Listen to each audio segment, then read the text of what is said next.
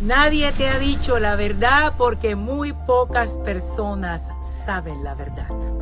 Cuando nos dejamos enseñar de personas que no tienen ningún tipo de autoridad en su propia vida, corremos el riesgo de que esas personas estén solamente leyéndonos un capítulo de un libro que se han leído. Por eso tenemos que tener muchísimo cuidado a la hora de ver a quién le aprendes, quién te enseña y desde dónde te enseña.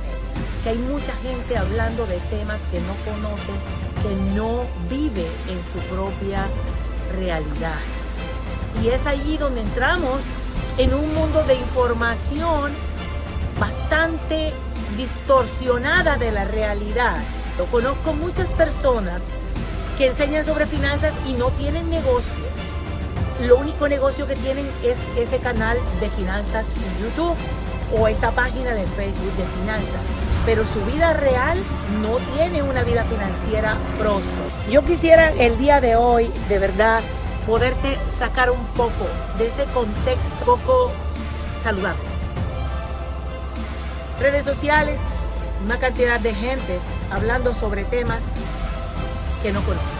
Y el día de hoy lo que yo quiero un poco es que empieces a vaciar ese contenido mental que tienes y tu canal visual y tu canal auditivo hace mucho sobre lo que tú haces y dejas de hacer en tu vida diaria.